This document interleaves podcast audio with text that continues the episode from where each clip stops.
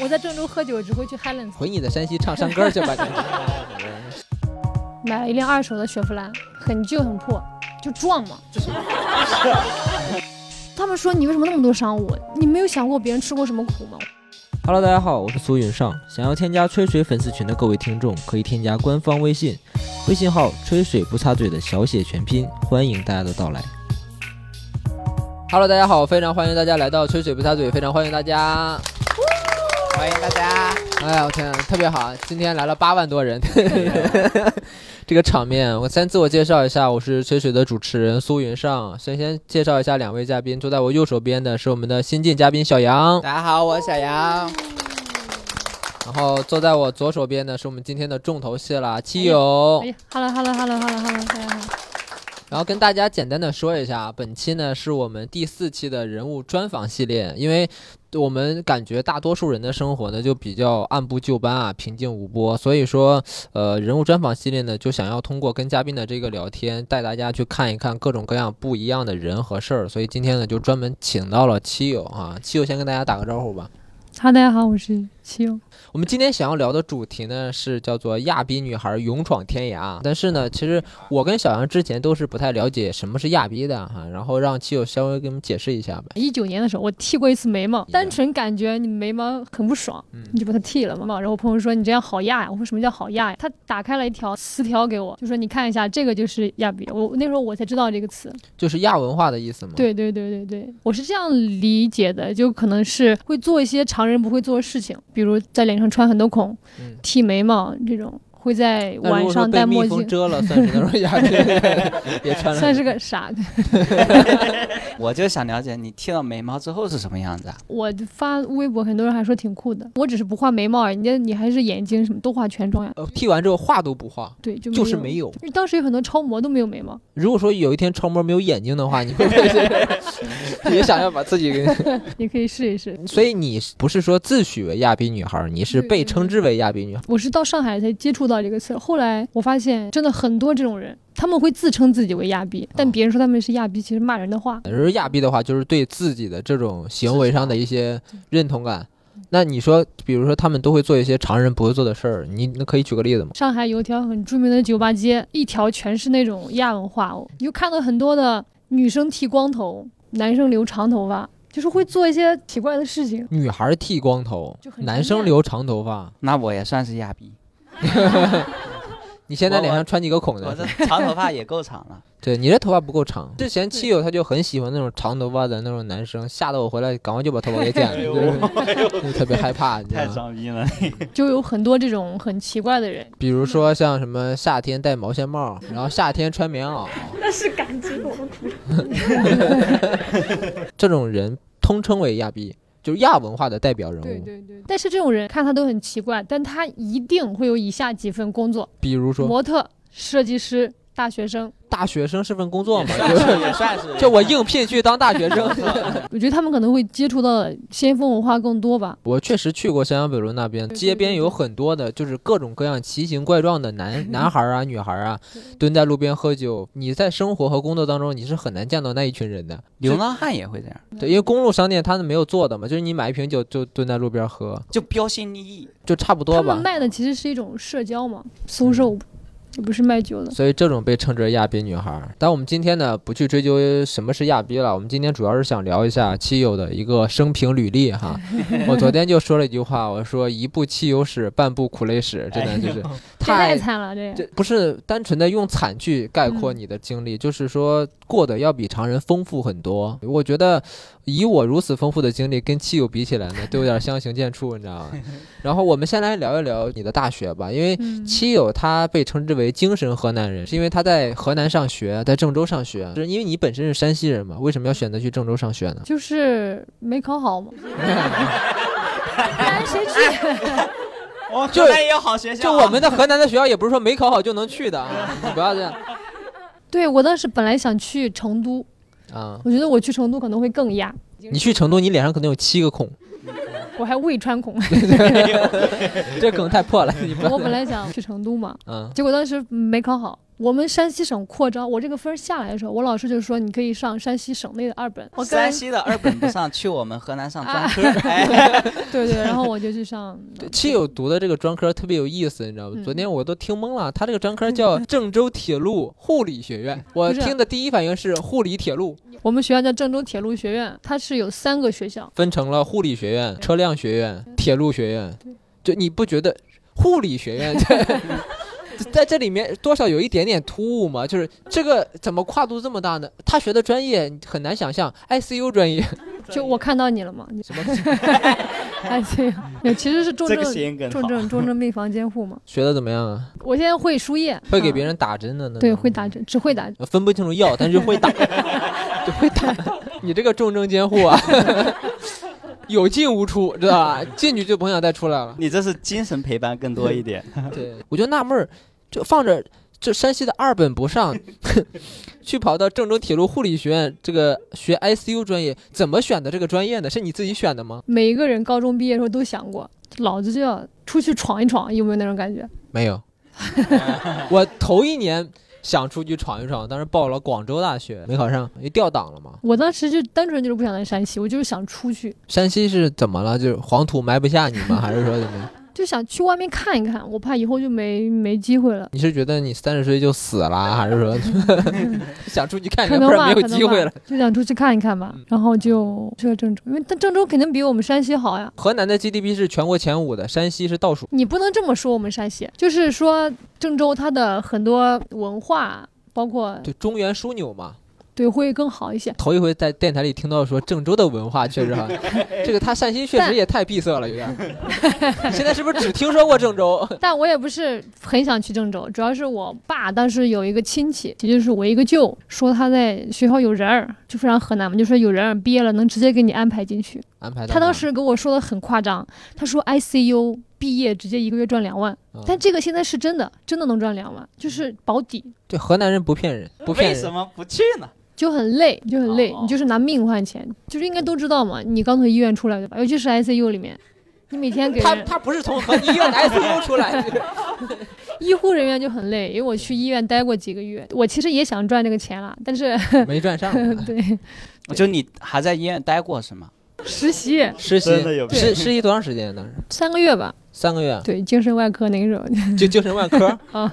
你学的可是 ICU 啊，怎么跑精神外科去了？就先做护士嘛，你先从护士做起，你才能往上，这一步一步很难的。但当时我妈就说家里有关系，你只要上了毕业了，就给你安排到什么省医里面。那你学这个专业后悔吗？谈不上后不后悔吧，就是真的是没没咋学。你看亲友的大学经历呢就很诡异，在我看来就可以用诡异来形容。首先在铁路学院 学 ICU 专业这就不说了，专业运动员这一个板块你是怎么弄到的？就是说哪个方面的专业运动员？就是花样轮滑，你们知道吗？国家二级运动员，耶、这个就是社团嘛，轮滑社团你能拿到二级运动员证书。就比赛嘛，就跟我们脱口秀比赛一样。嗯但我们可能没证书嘛，我在我们学校就练嘛，然后有一年就有一个河南省锦标赛，我正好那年暑假没回家，然后我说那就去比一比吧，结果拿了第二。你可能觉得没什么含金量，确实也是，当时比赛的就是，当时十三个女生嘛，我觉得也挺厉害的，因为很多人连进都进不去嘛，你是那个比赛完之后就直接会给你发二级的那个证吗？要申请的，好像省级比赛前三名就可以拿到二级运动员证吧。我因为之前有了解过一点嘛，就是说他后面的所有的经历，丰富也好，还是惨也好，都是因为这个轮滑这个开始的。只是因为他大学的时候不光拿到了这个专业证书，也参加了很多比赛，同时他还是一家轮滑店的店长。在大学的时候，你是去了之后就是店长吗？这个店没开业我就在了。这个店没开业，你在那儿干什么呢？就是说，就是盯装修啊，我们肯定都有做过兼职是吧？去，我本来想教小孩嘛，赚那个课时费，然后后来有一个品牌开了一家店，就是一边卖器材一边教小孩儿，然后顺便还要策划活动。我当时正好学校有社团嘛，他们想通过我社长去卖卖器材，所以把我招进去了，那干了多长时间？几个月吧，好像。七有一个经历特别诡异，他在那儿做店长，然后人店里送了他一双 专业的那个轮滑鞋嘛。速滑鞋然后当他不干的时候，人家说你把这个鞋的钱给我，这是多少钱来着？八千多，那个时候你知道刚毕业的的时候，对我就是一笔巨款。你想，我一节课才赚五十块钱，但我当时大学卖鞋赚了不少钱，赚了不少钱是多少钱？几千吧，但都挥霍了。哦，你还挥霍呢？我当时做社长的时候，我就带他们去团建嘛，唱歌啊、哦喝酒啊、吃饭啊，然后给自己买了些新衣服，都是社团经费就花完了嘛。哦，公款呀！我以为是你拿到你的收入，然后请大家吃饭喝酒，公款呀。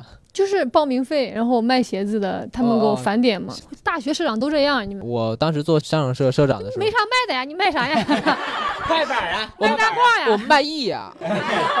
你们这就是没有获利渠道，你知道吗？学校当时不让我们卖票，我们卖票的话，我们一场坐三百人。说不定卖了你不知道，钱都被社长赚了。我跟你讲，我是社长啊，确实没卖。七友呢，个人有很多的赔钱经历，这只是第一笔。从这一笔呢开始不断的滚动，然后不断的越滚越大。这是第一笔是八千块钱，好像是七友是因为在做轮滑嘛，然后会参加一些比赛，然后在比赛的过程当中会认识一些那些举办赛事的，或者说一些品牌方。当时是不是好像就有人就觉得对对对，你小姑娘挺不错，然后准备给你他就是想让我去他们公司嘛。对，后来去了哪里？顺德嘛。对，后来就去顺德了，你当时在顺德干什么呀？就是做活动策划嘛。就是那种赛事活动的策划。其实它是有联联系在的。我在大学的时候就自己会做比赛，会发公告邀请外校人过来我们这儿比赛，它的那个规模还是就把这个放大就好了嘛。邀请外省的人来，你照样做策划，当时工资你觉得高吗？高啊，当时多高呀？我觉得真的还挺高的。因为我为什么去顺德这个公司？我当时本来不想去，太远了。我觉得郑州就其实还挺好，对。但是当时那个老板跟我说，你不来，你就来我们顺德看一看，玩一玩。就给就给我买了票，然后给我订了酒店，带我去顺德吃喝玩乐，去那个公司的老总的自建别墅里面，他有一个庄园，你知道吗？就是里面有自己养猪养鸡，就是现杀庄。园里面养猪养鸡，你这个有点太真的，然后还有一个 KTV 在庄园里面。哎，我说真的，没有话，庄园里面会养猪呢就是很？有钱。嗯，他养一些活物现宰嘛，宴会厅，然后有 KTV 厅，那个很有钱那个老板。他给你发多少钱？我当时记得我那个时候一个月能赚八千，大概就是基本工资是八千，没有，基本工资五千，剩剩下么有钱，就是业务给你发五提成。千块钱，管吃住啊，那个时候啊，就住在那个庄园里面。不是，是另外一个别墅，就是三层别墅，我们员工全全在里面住嘛。哦，员工宿舍嘛。对对对对对对对对，那个时候你想，你刚毕业，你也不用租房子，不用吃饭，就能存下钱啊。那个时候，那我很快就把那个钱就还完了。干了多长时间？这个干了很久，啊两年吧。就是七友的履历里面有全国第一比赛女 MC，这个称号是这个是别人封的，呃，就不是说经过专业的认证的那种。这谁他妈认证啊？怎么认证？就那我现在就是全国最优秀的脱口秀演员，这可以吗？这个 不可以，为什么？要别人见了就说你是全国最优秀的才可以。以后见了我就说 我哎说什么？说说什么说我说我是全国最不是更厉害吗？可以可以你要不要先解释一下女 MC 是什么意思？就是赛事女解说，为什么那个时候我很好呢？就是因为大学时候的比赛就是我去主持的，嗯所以很容易上手，而且没有女生做解说。哦，所以全国第一女解说，耶、哦那那确实能够明白了啊，那确实是。你当时赚了钱，把鞋钱还上了吗？还了呀，我很快就还上了，就八千块钱还了大约多长时间嘛？两三个月就还完了吧。因为你去到一个外地，你没有开支呀。其实我们很多人去外地去工作，最大的就是租房跟生活开支。我那个时候没有开支呀，你想工资到手，你就纯收入啊，那这两年你有你有攒下来一些钱吗？有攒了大约多少？几百块。几百块？几百块？开玩笑，开玩笑。真能攒呀！确实没有什么生活开支？确实。你要是不还钱，你你这钱也攒不下来，都 有花出去。你说那个时候存的钱吗？对对，那个时候有，那个时候有存了两万吧，大概。一个月八千，干两年存了两万块钱，我 太牛逼！你不是你最高能拿那么多，你正常就是五千块钱嘛。那一年也六万呢。哇，那个时候给家里拿钱呀，而且那个时候你刚赚钱，你觉得天高地厚的，你知道吗？我那时候给我妈给我爸买了一对表，那个表啊，我现在看我就觉得我当时买这么贵的表啊，不敢相信，你知道吗？就给我妈买了一对天王表，就是我觉得还挺贵的，因为当时赚钱了，我就心一横就买，然后还给我妈买了一个，你们都想不到哎，，我头一回见到跟自己的妈妈买表，说我心一横我就买了，真的很贵。你想那个时候你刚毕业，你买一对表？三千块钱吧下来，三千块钱。我们现在要适应这个亲友对于价格的一个描述，就是说很贵，赚了很多钱，多少钱？八千你一个月赚五千块钱，啊！一五年那个时候你一个月赚五千块钱，一五年也不是。上个世纪，好吧？一五年你花三千块钱去买一对表，其实家长看来你这就是浪费钱，但我觉得很有意义。我是毕业那年工作第一年给我爸妈买的，去年过年的时候，我爸跟我妈出去打麻将都还带着那个表。还有一些很很难过的事情，就是我爸夏天的时候走了嘛，然后那个表一起下葬了。给家长买东西啊，我给大家一个建议，也是我自己吃过的一个亏，就是买一定要买礼物性上的东西，就千万不要买什么家电。对吧我赚钱的时候花六千块钱给家里买个冰箱，哦，感觉跟没有买一样，就家里多了一个冰箱，用的非常非常正常，然后也非常好用。王老师六千块钱还是四千多块钱，就家里觉得嗯，孩子给买了个冰箱，但感觉不到这冰箱很贵，你知道吧我？觉得是这样，礼物在我看来就是满足了生活基本需要之后之上的一些幸福感。你那叫购置家具，不叫买礼物，我给家里还买了三个空调，什么也是购置家具。看不出来都。但你像买表这个东西可有可无，它就是一份礼物嘛。哦，我那个时候还有一次，就是也是刚发工资，我当时有一次要去出差，我在机场的 Coach 店里买了一个天价，也不是天价围巾，八百吗？八百不是，我很蠢，你知道吗？我这实实际只要一千五左右，我当时在机场买的时候大概三千块钱，真就只是一条围巾。现在看来你觉得很正常，就是你买个 Coach、GUCCI 都都 OK，但是当时我觉得我第一次买奢侈品，你没法买包。就就是一个围巾，就是我觉得哦，我可以买得起奢侈品。我现在也没买过呀。男生没有那么需要，但女生应该都会有啊。你后来在这儿做了个解说，做了全国第一的女 MC 啊，也赚了很多很多的钱，然后也花了很多的天价的礼物什么的。就是因为你比比较爱去酒吧，嗯你，当时也是，比如说你虽然有员工宿舍，但是经常晚上去喝酒是吗？那对对对，经常去酒吧喝酒，跟别人聊天什么的。我记得咱们昨天聊的时候，你说当时跟酒保聊天，他们那个酒吧想要做一个营销策划，西友呢就给到人家很多建议，给了很多的主意，然后人家就觉得挺好，所以当时你还兼职做那个酒吧策划，不是兼职做酒吧策划，就是他这个酒吧有活儿找我，嗯，然后你帮他写方案、做设计，就是现在的活动策划赚钱吗？挺赚的。大约能不赚多少能算？挺赚的吧？大家应该都知道，那个做活动公司，你写方案是嗯没成本的，然后是我朋友去拍照也没成本，我们嗯几乎就是零投入，就很少投入，只有做横架、做灯光花钱的。然后他那个活儿给我们好像一万吧，哦反正我们几个就分了嘛，就一个人分了几千块钱。哦，挺赚的，挺赚的，你想，我觉得那个时候没有那么累，就能赚到这个钱，轻松赚到这个钱相当。赚呀！你这刚毕业，对你当时给他们做了什么比较好的方案做了挺多的。我印象最深刻的是有一个那个，就是我之前我我们赛事有做过这样活动，就是进门的时候每个人男生女生各拿一个箱子，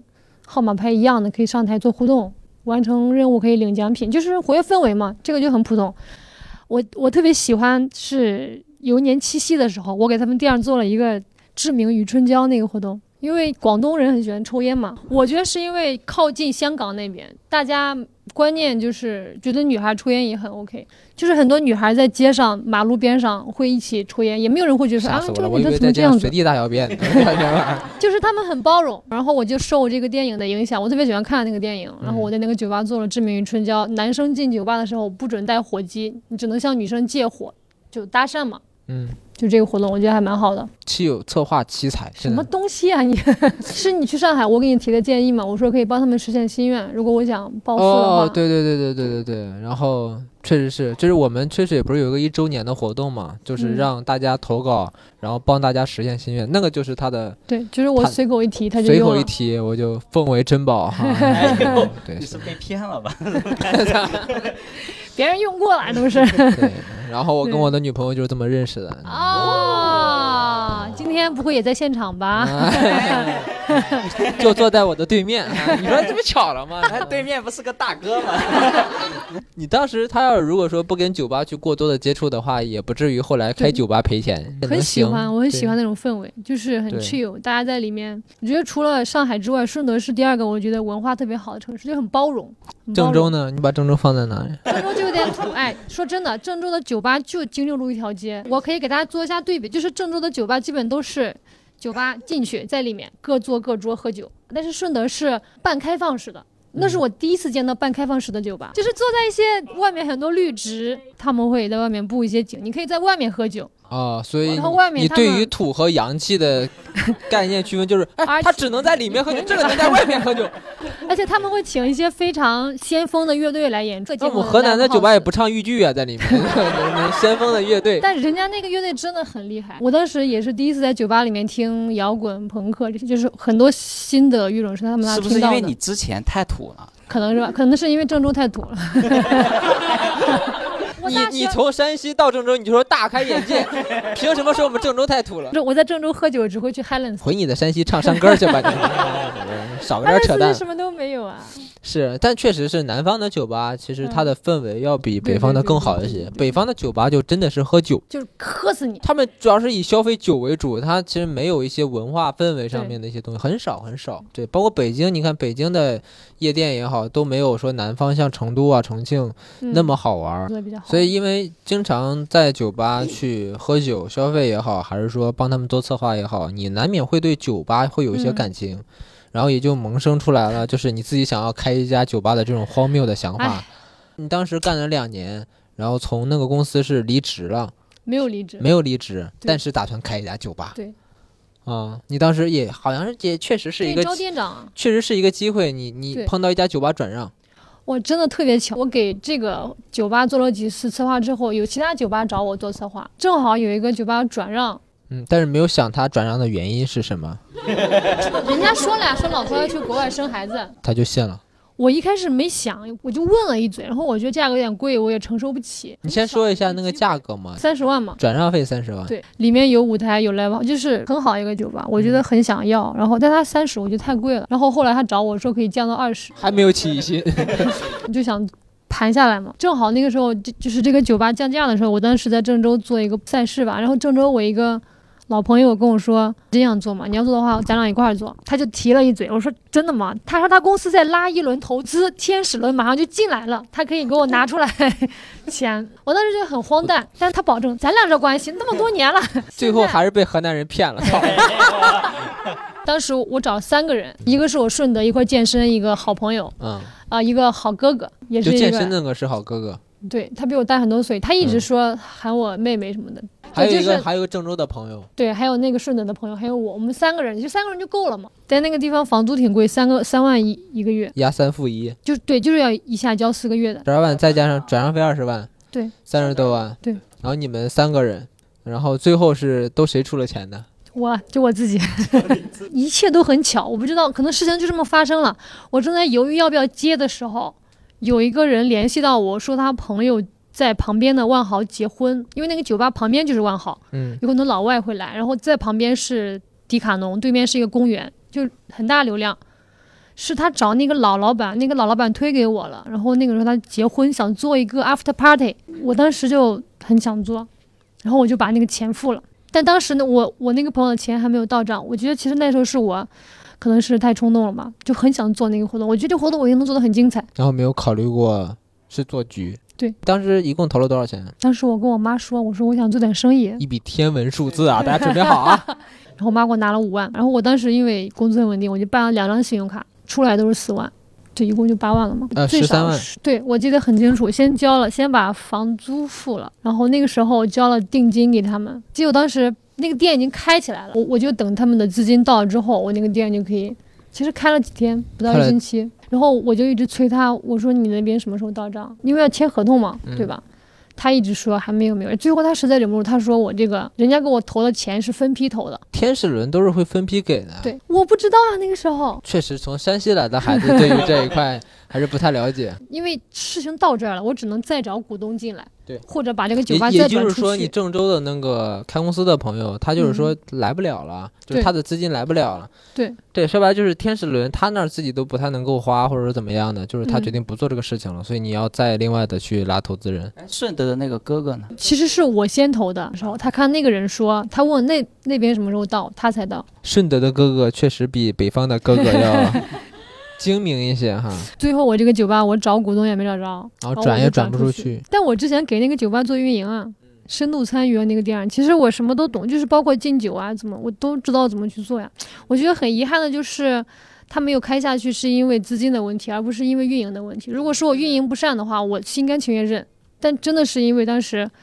我也不想让我家里拿钱，想自己跟朋友一块把这个事做起来。现在如果再给你个机会，你还会再开酒吧吗？就是有闲钱了，我就会再开一个小酒吧。行，当时是赔了，因为还有一些小东西，比如当时招人嘛，招了几个人过来。最低十三万嘛，还到现在还完了吗？应该还完了吧？应该是怎么个回事？因为你没有，你没法去算这一笔钱嘛。嗯。后来也在用嘛，就是还了很多了，已经。对。对，这但是七友这个人其实。整体来说啊，非常乐观。他一边赔着钱，一边还买了一辆二手车，想开一开。我的马上就是酒吧的老板，二手车我一定要要。这 样那个车好像是在开酒吧之前买的吧？我那个车很便宜，我那个车才两万三，买了一辆二手的雪佛兰，很旧很破。就撞嘛，很便宜嘛，第一辆车不都是撞的吗？然后那车还卖了，卖了一万五吧，好像。因为我我我买了之后，我把那个皮子内衬换了，然后因为看起来就很新嘛，我还把里面做了一些小装饰，像女孩的车嘛。比我接手那个车的时候很脏，是男人开过的，就是一看就是男人开过的。介意吗？对，虽然那个车我撞过。头尾什么的，但是里面很很精致，它可以火上面喷喷漆什么就能再卖了。说起来，这个出一些小小的小小的车祸，那个前两天我们新招了现场执行嘛，一个女孩子，因为我们对于现场执行的要求是得会开车，嗯，然后白羊呢就问他说你会开车吗？他说会啊。他说你平时开车吗？他说我就是平时开车上下班。他说那那你车呢？他说那车呢拉去修了。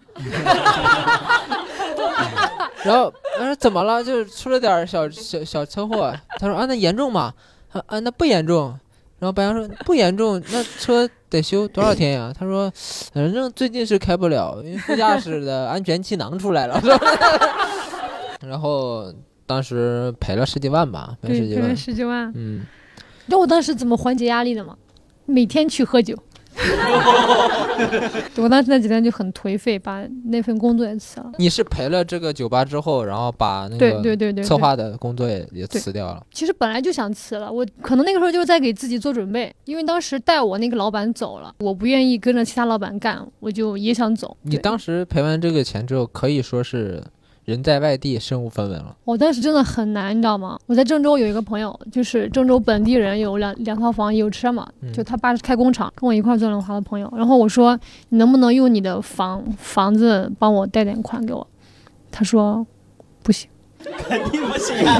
我也不愿意啊，姐姐。你说完这个，小杨都本能的往后撤了一下凳子。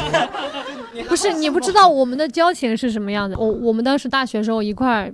跑那种就是去大学跑，然后卖鞋子。有一次我们俩钱全部进货了嘛，我们俩身上当时只有一百块钱，我们俩就一人拿了五十块钱回家了。他借过我很多钱，我都给他了，但他每次还钱的时候会还我一点利息，比如借钱还一千零五十这样子，就会多还我，然后很准时，我也会借他钱。我我觉得我们的交情还有的。我从郑州走的时候，我跟他一块开了一家工作室。就是我们当时卖鞋有很多固定的货源，跟跟学校、跟社长资源，然后我们就开了一家工作室，用来走账嘛。然后他说他要为工作室负责，他说他说如如果你要钱，我可以借给你，但是我不能给你去贷款。然后我当时就很难过，然后我就把电话挂了。他一直在找我，然后我就没有再理他了。现在你现在又在联系，后来我们又和好了嘛？对，我觉得这个朋友可能他做的也没错，是没错。反正那个时候就很绝望，我觉得你们应该体会过那种绝望。对，因为一个刚刚毕业没多久的大学生，然后事业上的失败，然后工作工作又没了，对，工作刚辞，工作刚辞，然后又欠了一屁股债，又是人在外地，又没有亲戚啊。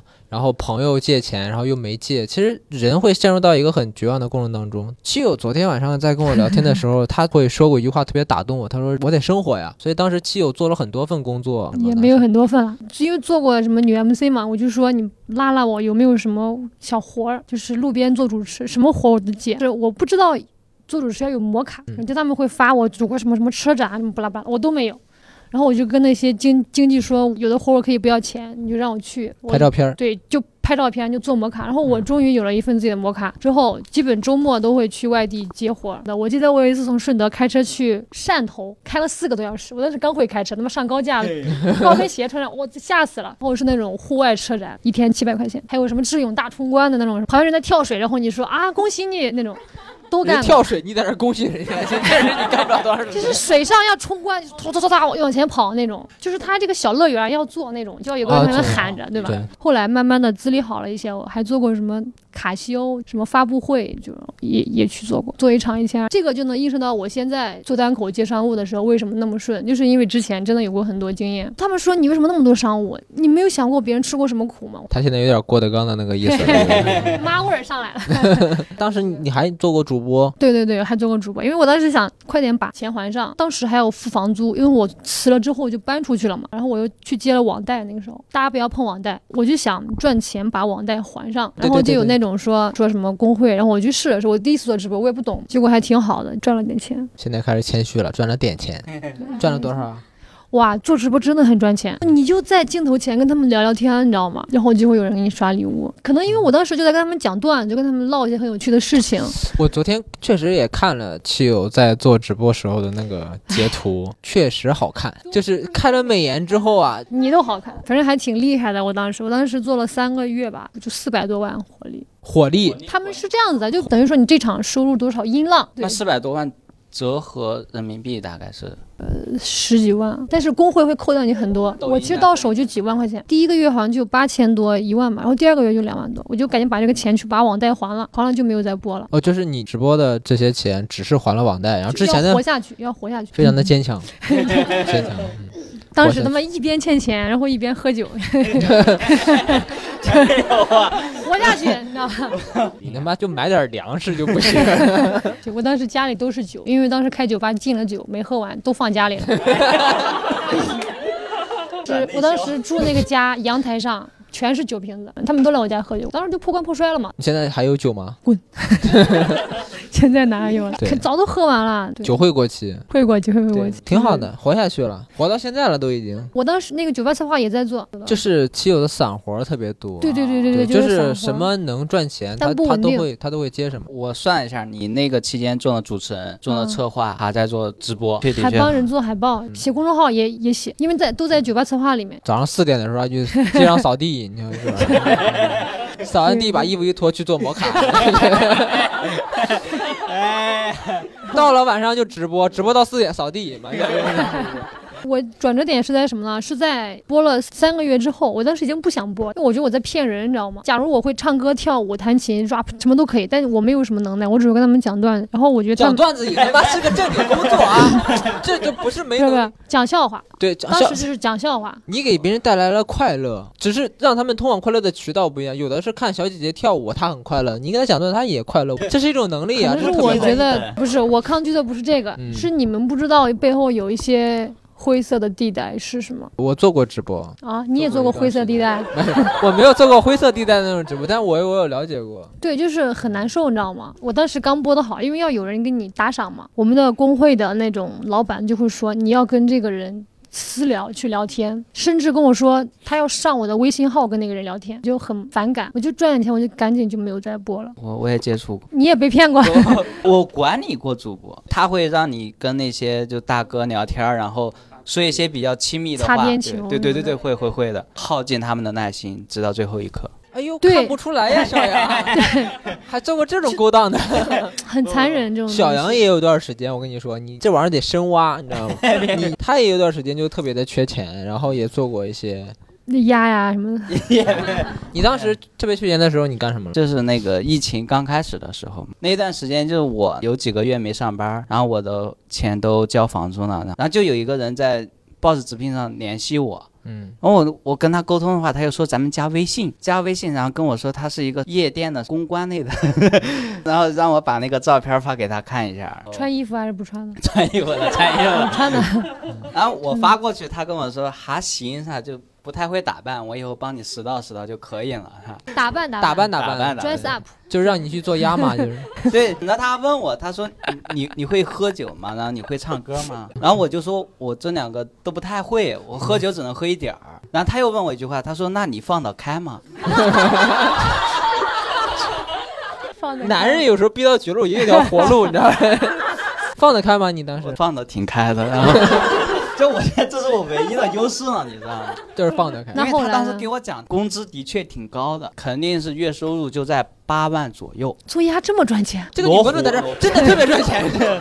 对，你每次都给人打赏好多是吗？比如说一些客户可能他们会出去玩，然后就是对商务应酬，然后可能会请他们去一些那种我们类似于叫夜总会吧。啊，明白明白明白。里面就其实你叫王子和叫公主是一晚上是挺贵的。是是是。帅吗那些？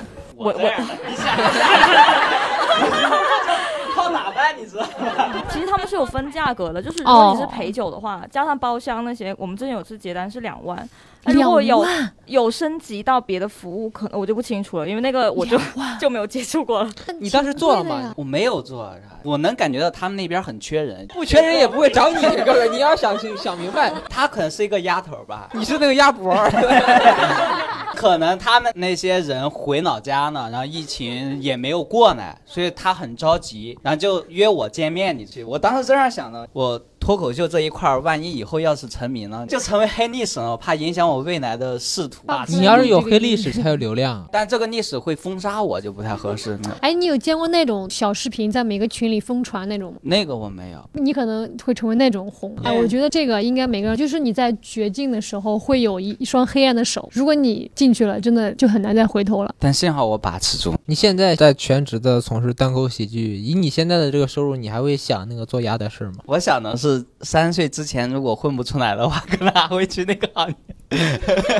三十岁之后你就去不了那个行业了。就是这个姐姐，我问你一下，就是如果她去陪客户的话，你们大约能损失多少钱？这个单就黄了。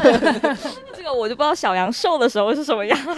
是。哎。我当时很穷的时候，但是我坚持健身，坚持办卡。你确实没有怎么想过还钱这回事，你花钱还还了再用嘛，还了再贷出来也没有，就是挣得多就还得多，挣得少就再刷一点。但是健身肯定要健的嘛，酒肯定要喝的嘛，车肯定是要买的嘛。你到底他妈的生活质量有没有下降过呀？你到底是不是？有，我最近没健身了。那你最近赚到钱了呀？对，就懒了吗？你在顺德就这么过日子，各种散活都接的这种，大约过了多这半年有赚到一些钱吗？赚的嘛，我都还了那些网贷。网贷你借了多少钱？当时就两三万吧，借了几个小的。我还是知道网贷比信用卡要可怕一些，所以我先还了网贷。给大家也稍微科普一下，就借网贷你需要抵押什么东西吗？还是说需要提供什么信息？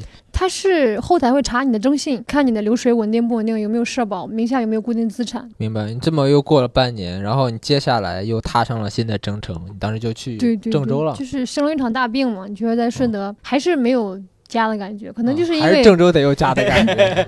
可能是因为在这个地方失败过，生了个大病，对，然后正好我什么大病？就重感冒，那个时候输了好几天液，然后当时需要重新评估一下他的这个大病的这个标准。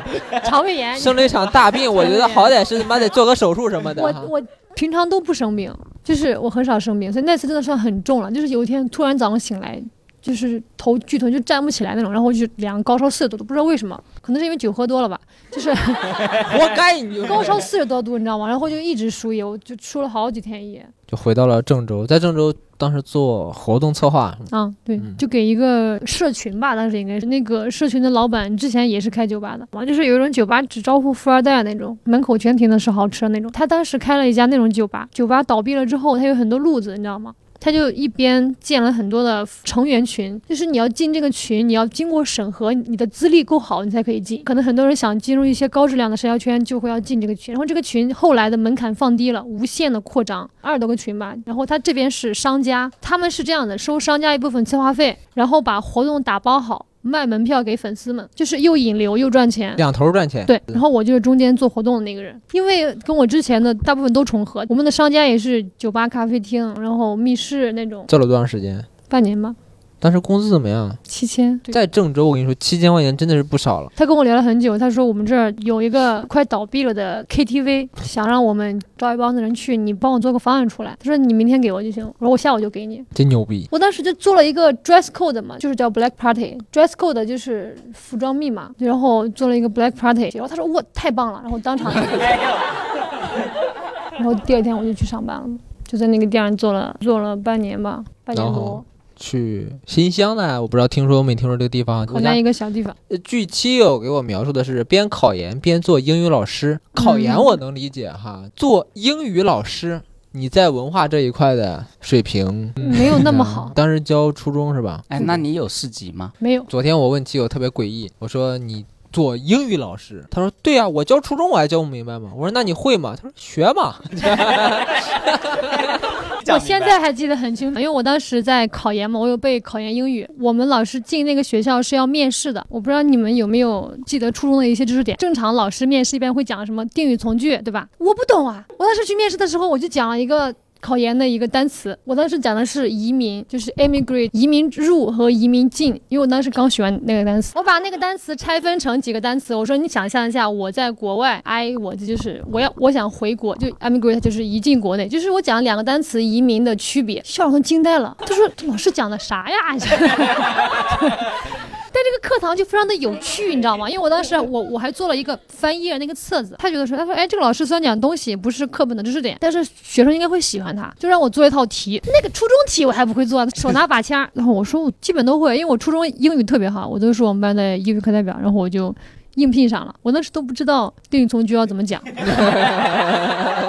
哎，那你也没有。教师资格证吗？没有，我考研就是为了去做老师呀。我在考考研，同时我也在备考教师资格证。当时就是漂的漂泊的很累了。但是我当时，你知道那年那个学校他只招河南本地人，我们有河南户口。然后我当时的报名，然后去学校确，他说你确认的时候带着你的河南户口本。我说我有居住证，他说居住证不行，必须是户口本。然后他说我必须要回山西考，就只能考山西的学校。河南户口产生一种骄傲自豪感，考不上河师大吧？很好考，因为因为我当时考的是汉语言汉语言文学，就考上。上了吗？没报上名，你去死吧！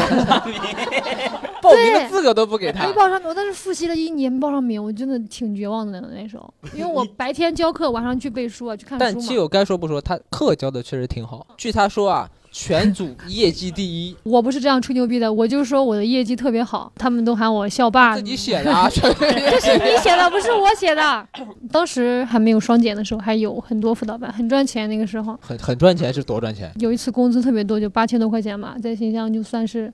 我跟你说，在新乡能拿八千块钱，你就是头子。就是大家可能对金钱的定义有点模糊。当时很夸张，我们当时那个学校是中午十二点上，因为早上是没有人过来上课的嘛。当时我学生就很多，我的课当时有时候从八点就开始上，然后上到晚上，一般是十二到九点。我有一次上到十一点，就是因为很多学生嘛，他们都喜欢来上我的课，就我会请他们吃饭，很有意思。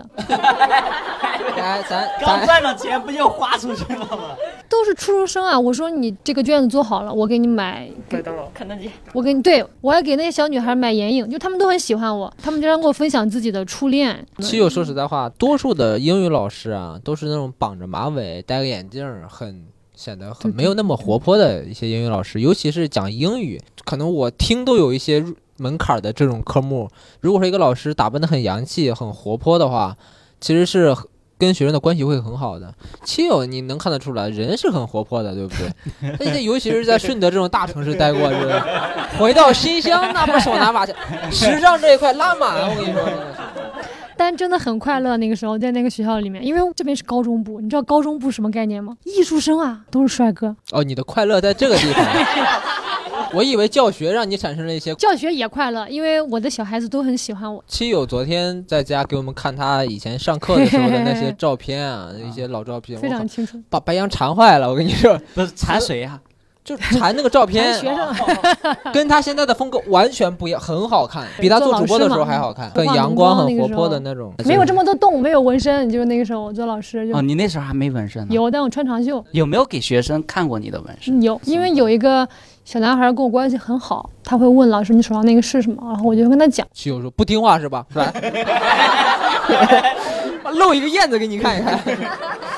因为我有时候会这样子去写东西，然后会露出来一点。他他问我这啥，我说这是墨水印。他一次就一头擦不掉，老师 就很坏那种学生。对，你当时做老师做了多长时间？一年多。我我其实很佩服汽友的这种韧性，你知道吗？他无论在哪一个行业，基本上都能待得很活下去，而且还活得挺好的。对，因为他当时特别会来事儿。我那个时候刚到学校，我没做过老师，我心里特别没底，你知道吗？只能靠搜索这一块去。以前在酒吧得的经验。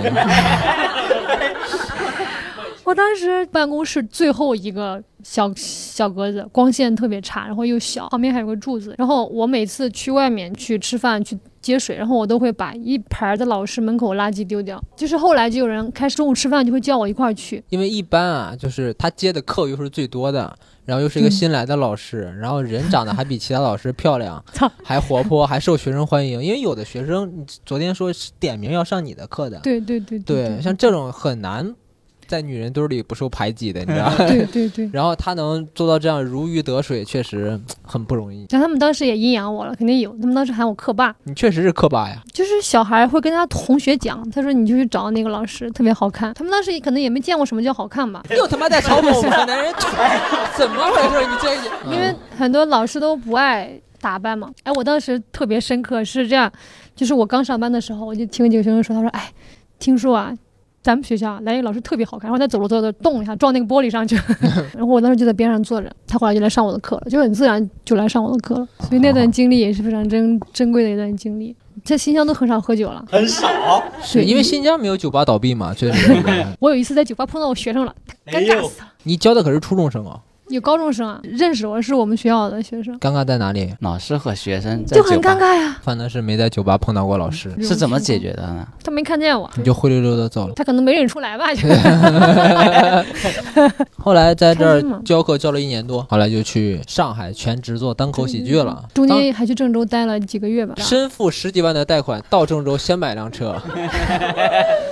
大家如果开车都有，你开习惯了。突然没车了，会对对，会很不习惯。而且当时那个车是用我卖那个车钱买付的首付，你卖可就卖了一万三哦。对，我第一年先还首付。哦，对对对，你贷款买的车。对，我分了四年，就没什么压力。这话要是让那些银行听见，得气死。我觉得这个车虽然给我一点负担，但是这这几年很多快乐。就比如我从郑州搬家去新乡，从新乡再搬家去上海，都是这个行李放我车里面，有胆量敢裸辞，然后到上海再找工作。因为他会给你一个移动的家的。那种感觉，就是你没有钱住酒店，你也可以在车里。对，但是就是拼着就想结束这样的生活。我想用一件事情来结束这样的生活。然后我当时想去考研，结果没考上，那没报上，没报上。对，就就就是觉得挺失落的吧。当时你准备的时候也没有看那个就是报名的条件吗？是可以有外地，那一年没有。哦，就那一年没有，所以还挺失落的。那个时候，河南还是针对了基友，还是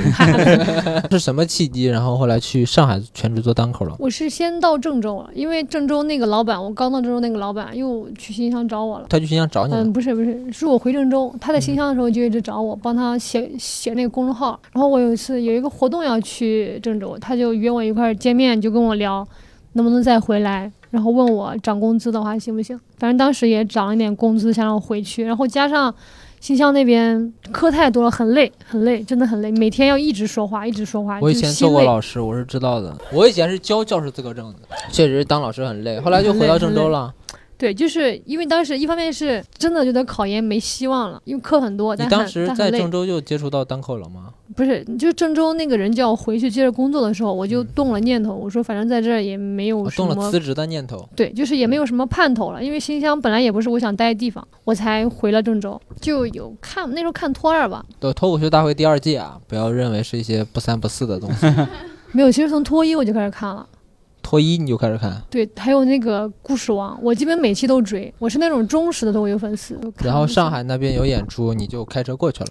对对对对，是特别机缘巧合嘛。当时我在郑州工作的时候，我当时看了脱二之后，特别喜欢一个演员叫胡豆豆，正好有人出票，我当时就说我说哎，不去看，因为我当时没看过线下，我光看，我说我去看看吧。然后我就我是买了高铁票从郑州去上海，就看了一场山羊的线下。又回来了，来回一趟一千二吧，大概。哇，你这个贷款确实，我知道为什么到现在都没还上。你要去做自己想做的事情呀。看完之后，我觉得真棒，线下跟线上完全不一样。而且我当时坐在第一排，全程跟他互动，太爽了。这我记得你那次好像上台了吧？我是后来喜剧周末的时候。哦，喜剧周末，你买了一个通票，两天的通票。对对对。然后上台了，体验到了那种舞台上光打着你在脸上的感觉。真的不一样，对。还就你也没去开放麦，直接就上台了。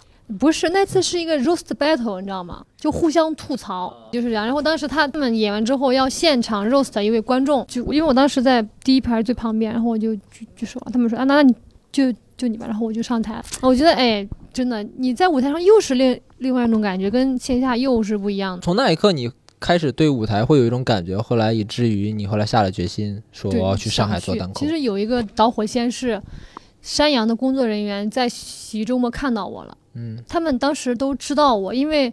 好像只有我一个人是连着两周去从外地去上海看，并且买了通票。好像当时他们的演员都知道有这么一个人要去看，然后还被他请上台了嘛。完事之后，一个工作人员跟我说：“你又来了。”我说：“啊。”他说：“你是不是想上台？”我说：“我行吗？”他说：“你报名就可以。”我说：“啊，我也可以。”我以为要学习什么的，我那个时候才知道是，是你报名就可以。对，没想到我们行业这么低门槛。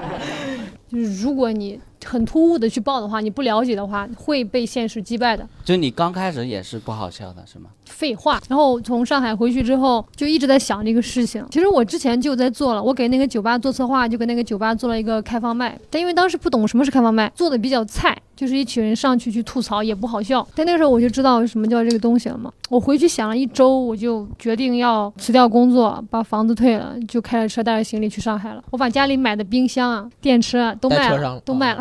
都卖了啊！都卖了，都卖了，卖的很便宜。然后就把那些东西都基本半价都卖了。卖完之后，我就把事情全部收尾之后才去了。然后你知道当时开车带我去上海那个人是谁吗？就是我在顺德赔钱不愿意借钱给我的那个郑州的朋友。所以他可能只是有原则，但并不是说和你对我们俩真的是很铁的朋友。我就跟他说，我说我想去上海，要不咱俩一块开车去吧，咱换着开。他说。啥时候？我说后天。他说行。然后我们俩就开了十六个小时。我觉得你还是比较理智的，你没有一头扎入到这个单口喜剧这个行业当中，你还是先找工作嘛。你在上海找的第一份工作是什么？体育活动策划。对，哎呦我操，重拾老本行。对。然后慢慢的经过这一九年开始讲单口的，到现在有两年了。两年多了。对，两年多了。现在成为了上海自由演员的商务女王。吹牛逼的，啊，吹。因为七友在我们这个演员当中啊，他的商务其实是比较多的。当然这一部分跟他之前的经历和他的商务资源其实是有很大的关系的。也就是说，没有你之前的那些苦难，你后面做做商务，我觉得不会这么得心应手。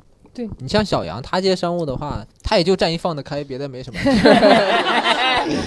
我在武汉当时做兼职的时候，什么兼职呀？你别笑得这么淫荡。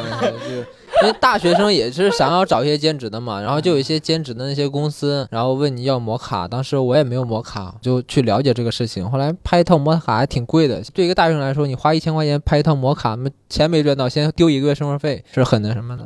当时想要去应聘平面模特儿，我也不用这么惊讶吧？我我这个资历还是不太行的。这就是我们七友这。毕业几年来的一些生活的一些状况，其实他过得要比绝大多数人要丰富吧？对，就是这几年跑来跑去的，也去了挺多地方。对，其实对于我们在深圳现在工作的年轻人来说，很多人都是毕了业就决定选定一个城市，比如说来到了深圳，去到了北京、上海，然后呢按部就班的工作，做的也都是大家眼中认为就是正常的，甚至说体面的一些工作。很少有人就是如此的去缺钱，然后为了钱，然后各种各样的散活啊什么都接，就是为了生活这一块的。所以，人物系列其实除了像了解一些有名气的，或者说一些特定的人以外，我其实更想让大家去了解一下不同的人，然后通过这些人的经历呢，去了解一下生活的本质到底是个什么样子。还是那句话，七友昨天那句话特别打动我，就是为了生活嘛，我总要生活的。然后我做这些东西，其实首先我觉得，首先不丢人。其次，这些东西也会给一个人很大的一个磨练，会给人一个很大的成长。你现在也会有这种感觉吗？会吧，就是做很多事情的时候，你会觉得非常的简单。嗯，可能是因为你经历过更难的事情。嗯，所以你不觉得？就像我其实跟很多带过很多演员做过商务，他们碰到甲方的一些要求，就会说啥也不干了，那不就。但他们不知道那些无理的要求，在我看来是如此的简单，因为他们没有碰到过更难的。我换我换句话说一点不好听的，就是他们没有如此的缺过钱。之前了解我的观众也知道，我之前也我我也很缺钱。咱们两个都属于就是需要还债的那一种。我是帮家里还了三十多万，你是自己还了三十多万，然后差不多了，差不多也差不多有三十万了。你加上车嘛，加上车也我加上车嘛。哎呀。然后还了十来万，车也还了二十的，明年有望很快就能成为一个有存款的人。一九年来，二零年的九月份开始做全职，对，到现在应该有一年多了。就是这年都很稳定。对，其实我最后我特别想跟就是收听这个电台的各位观众说一句话，就是我们生活当中其实很多人会抱怨说这个东西太难了，我有点坚持不下去了，我不想做了。但我觉得跟跟真正的苦难相比起来，我们现在所经历的就是一点都不算什么。其实我们了解妻友的经历，我觉得妻友的都不算特别惨。我我经常会安慰自己一句话，就是我四肢健全。然后呢，生下来之后就五官健全，没有什么缺陷，比如说我没有像大雄那样色盲啊，是的，就是我我四肢健全，有正常的行动能力，然后我不是个智障，然后我真的觉得非常的庆幸，你知道吗？如果大家有了解过。整个世界上的人口有多少的残障人士？有多少人生下来家庭就是支离破碎的？我觉得你会感觉自己确实是非常幸运的。然后剩下的事情，我觉得没有什么是不可能的。比如说我想要变有钱，我觉得是可能的，是吧？我比如说我想要一定的事业，我觉得。通过我的努力都是有可能的，所以我觉得大家生活当中可能不要那么悲观吧。我希望让大家听一些更惨的事情，然后来激励一下自己。我觉得对对。我这几年去过很多地方，也认识很多朋友，新的朋友、老的朋友，他们都会跟我说什么：“哎呀，觉得你过得好潇洒，想去哪去哪。”但我想说啊，其实每一份礼物都有价格。你要去承担它带来的压力，而且我觉得挺有意思的。我到每个地方都会在当地做一个纹身，我现在看到都会想起来。所以你现在已经半个身体都有纹身了。去的地方也不是很多，就但是很多地方是到当地，然后发生了某件事情之后，你就再纹上去。它有一个很有意思的事情，就是每当有人问你一次的时候，你就会把这个事情再想起来一次。它就是等于说让你被迫。的记住，被动了记住这个事情，可能这就是纹身的意义吧。因为我觉得我现在挺幸福的，我也有男朋友，对我们俩已经谈了快快一年了，对我来说是一段很久的感情了。又有稳定的工作，还能有一圈自己的好朋友，我觉得挺幸福的。但是有一些事情是这样的，今年夏天的时候，其实已经存了一点钱了，我想把那个账还掉一部分。正好这个时候我爸病了，很突然就病了。之前没有任何征兆，我当时就从上海飞回我家，又花了很多钱。觉得就是很多时候，你觉得就像现在有人会去借网贷，你觉得你以后赚钱了，你能把这个坑填上，不会有什么东西是一直能撑平的，永远会有苦难等着你。所以不要透支你的幸福。嗯。那我们今天的这一期漫谈节目，对于七友的专访，我们今天就聊到这里，好吧？然后非常感谢大家今天对于七友的支持和参与，谢谢大家，谢谢，谢谢，谢谢。